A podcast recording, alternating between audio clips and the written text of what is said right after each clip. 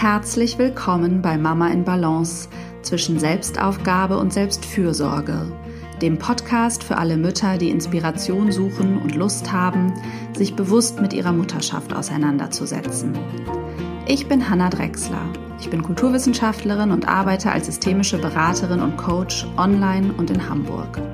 Ich bin spezialisiert auf die Anliegen von Frauen und Müttern und vor allem die Themen gleichberechtigte Elternschaft und Vereinbarkeit. Als Mama von zwei Söhnen lebe ich zusammen mit meinem Mann von Beginn unserer Elternschaft an ein 50-50-Modell. Das heißt, wir teilen uns Erwerbs-, Haus- und Care-Arbeit zu gleichen Teilen auf. Mein Wunsch ist es, dich mit diesem Podcast zu inspirieren, Gedanken anzustoßen und dir zu helfen, deinen authentischen Weg als Frau und Mutter zu gehen. Es geht hier immer wieder darum, wie du herausfindest, was dir wichtig ist, was du brauchst und wie du immer wieder in deine Balance findest. Hallo und herzlich willkommen zu einer neuen Podcast-Folge. Heute wieder ein eher kurzer Impuls, wie ihr es aus den letzten Wochen gewohnt seid. Unseren Umzug haben wir zwar jetzt ganz gut gemeistert, aber ich habe mich jetzt gerade an dieses äh, Format gewöhnt und ich finde es sehr passend, das so zu machen bis zur Sommerpause und ich habe auch noch weitere Wünsche ja von euch bekommen, die hier verarbeitet werden wollen und deswegen geht es äh, in dieser Woche um einen Impuls zum Thema Geld und Finanzen und wie man das fair oder gleichberechtigt aufteilen kann. Also die Bedeutung von Finanzen in einer gleichberechtigten Elternschaft. Ja, ich werde euch ein bisschen erzählen, wie wir das so machen. Ähm, und es ist natürlich spannend, ähm, auch ja mal mit anderen Paaren und anderen Eltern darüber zu reden, wie die eigentlich äh, die Finanzen aufteilen. Ähm, ja, Geld ist ja einfach das äh, Mittel in unserer kapitalistischen Welt, um Wert und Anerkennung auszudrücken. Und da verändert sich ja was äh, mit dem Elternwerden, denn ja, mindestens einer von beiden, wenn nicht beide, vor allen Dingen in einer sehr gleichberechtigten Elternschaft wird es bei beiden so sein, ähm, dass erstmal weniger Einkommen da ist, wenn man ein Kind bekommt, weil das ja auch versorgt werden will und das in der Regel bedeutet, dass man Arbeitszeit dafür reduziert, also Erwerbsarbeitszeit. Und klassischerweise ähm, macht das ja die Mutter, also ja, der überwiegende Teil, ich habe gerade die Zahlen nicht parat, der Elternzeiten, Elternzeitmonate, ich glaube, es sind im Schnitt in Deutschland sogar fast 20 Elternzeitmonate, ähm, wird von den Müttern genommen und nur ein sehr geringer Anteil ähm, von den Vätern und die nehmen meistens auch nicht mehr als zwei Monate. Der Schnitt liegt da natürlich ein bisschen höher, bei irgendwas von vier bis sechs Monaten, glaube ich. Aber es ist ein deutlicher Unterschied und das ähm, hat natürlich auch Auswirkungen auf die Einkommenssituation der beiden Eltern. Und da ist ja die Frage, wie äh, kann das zu diesem Zeitpunkt und langfristig dann gerecht äh, verteilt werden? Und ähm, ja, Care-Arbeit wird ja in unserem Land nicht entlohnt. Also es gibt diesen Elterngeldbetrag für maximal 14 Monate. Das ist sozusagen eine Form der Entlohnung von Care-Arbeit, aber es ist ja auch geringer bezahlt als die Erwerbsarbeit. Und da muss man sich, denke ich, privat fragen, wie gleicht man das eigentlich aus? Ja, die meisten Paare haben ja zwei oder maximal drei Konten, äh, bevor sie Eltern werden. Also entweder hat jeder einfach ein eigenes Konto und man überweist sich dann Geld hin und her, ähm, wenn man sich Ausgaben teilt oder einer kümmert sich um Miete und äh, der andere um irgendwie Lebensmittel oder so. Da äh, werdet ihr ja auch, bevor ihr Eltern geworden seid oder ist, vielleicht seid ihr ja auch noch keine Eltern, da jetzt irgendein Modell haben, es kann auch sein, dass ihr ein gemeinsames Konto habt, auf das ihr jeder irgendwie einen festen Betrag überweist, wovon dann Fixkosten bezahlt werden. Das wären dann eben drei Konten. Und spannend ist ja, wie verändert sich das dann mit dem Elternsein? Lohnt es sich da was zu verändern? Und ich würde sagen, ja, spätestens dann. Und äh, wir haben das tatsächlich so gemacht, dass wir, als wir geheiratet haben, was ähm, drei Jahre bevor wir Eltern geworden sind, war, haben wir uns mit Freunden ausgetauscht, wie macht ihr denn das so? Und haben von denen ein Modell übernommen, was sehr gleichberechtigt ist. Und das haben wir bis heute ähm, ja, beibehalten. Und wir hatten das also schon vor dem Elternwerden, dass wir alle Einkünfte auf ein gemeinsames Konto eingezahlt haben. Und von dem Konto äh, gehen dann äh, alle Ausgaben ab und äh, ja, weitere Punkte, darauf gehe ich gleich nochmal ein.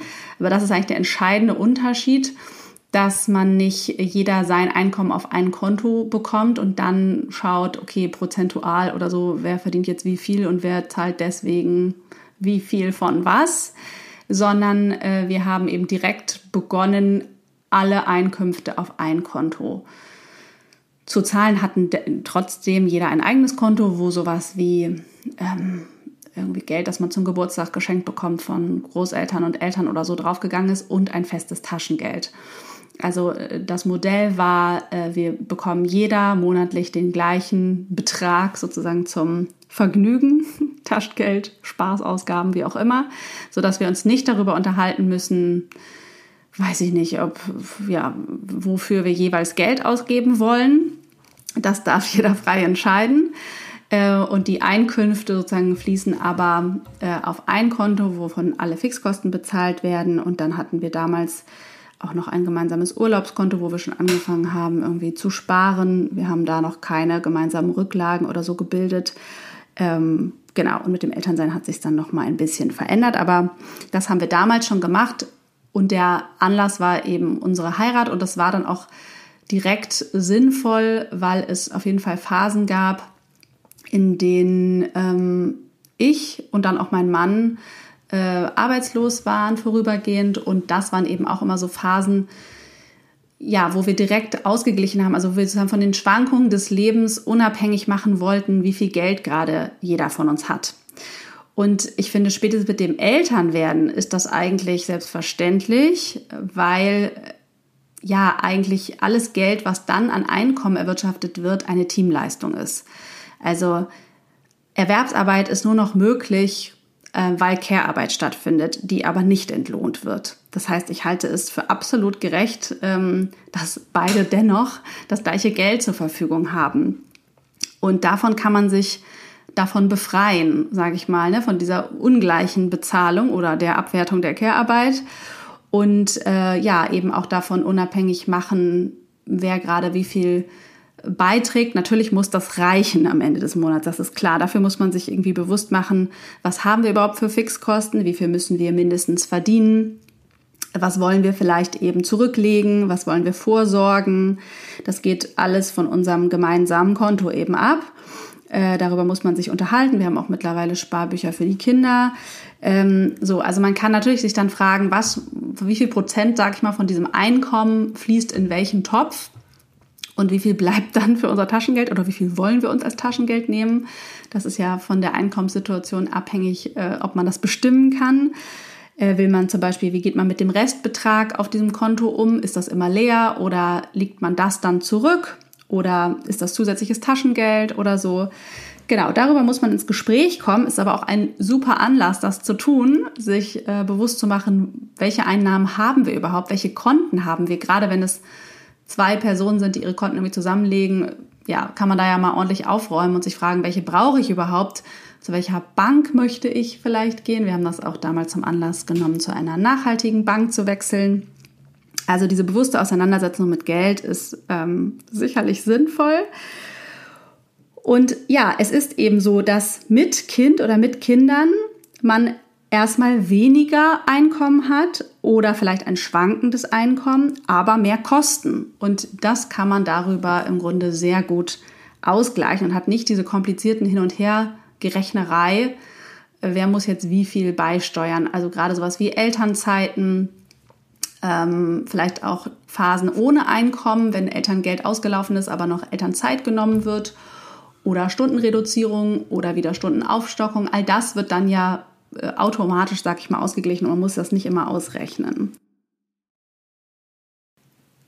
Ja, also der entscheidende Punkt ist für mich äh, bei diesem Modell auf jeden Fall die Haltung. Also, dass wenn alle Einnahmen auf ein Konto fließen und dann eben die diversen Beträge auf die verschiedenen Unterkonten abgehen, äh, kann man, also ist erstmal sinnvoll, sich eben gemeinsam zu fragen, für was wollen wir wie viel Geld haben. Aber vor allen Dingen drückt es eben die Haltung aus, dass Care, Haus und Erwerbsarbeit gleich viel wert sind und gleich viel Anerkennung verdienen.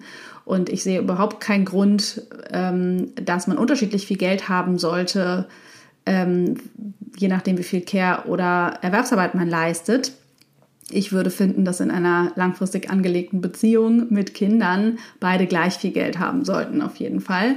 Und gleich viel vorsorgen und so weiter. Das sind natürlich auch noch wichtige Punkte. Wie gleicht man dann zum Beispiel eben weniger ähm, ja auch aus ähm, durch eben längere Elternzeiten oder mehr Care-Arbeit. Und das ist eben ein Weg, das sehr gleichberechtigt zu tun. Und das macht natürlich auch was im Gefühl und sich überhaupt damit auseinanderzusetzen, für was wollen wir wie viel Geld haben. Und so ähm, ist ein wichtiger Prozess. Und Geld und Glaubenssätze über Geld spielen einfach auch eine große Rolle in diesen Entscheidungen über die Dauer von Elternzeiten oder die Anzahl von Erwerbsarbeitsstunden. Also ja, nur weil klassischerweise er dem Pay Gap zufolge mehr verdient, heißt es ja nicht, dass er mehr Erwerbsarbeitsstunden leisten muss oder sehr deutlich viel mehr. Man kann sich ja auch fragen, wie viel ähm, ja, Stunden wollen wir beide jede Woche arbeiten, wie viel Geld wollen wir insgesamt überhaupt zur Verfügung haben, wie viel brauchen wir, womit sind wir auch einfach zufrieden und ähm, ja, was ist uns wie wichtig. Ähm, und da fällt eben die Care-Arbeit oder schneidet da eben oft so viel schlechter ab, weil sie kein Geld erwirtschaftet. Aber ja, wie gesagt, es ist nochmal wichtig, sich bewusst zu machen, dass die Erwerbsarbeit nur durch die Care-Arbeit überhaupt möglich wird oder weil die jemand tut. Und ähm, ja, das verdient Anerkennung. Ja, ich hoffe, das war hilfreich und inspirierend für euch und ich wünsche euch spannende Diskussionen und Auseinandersetzungen mit dem Thema Geld. Ähm, ich vermute, wir werden das auch bei Instagram etwas diskutieren und ja, ich freue mich da auf den Austausch mit euch.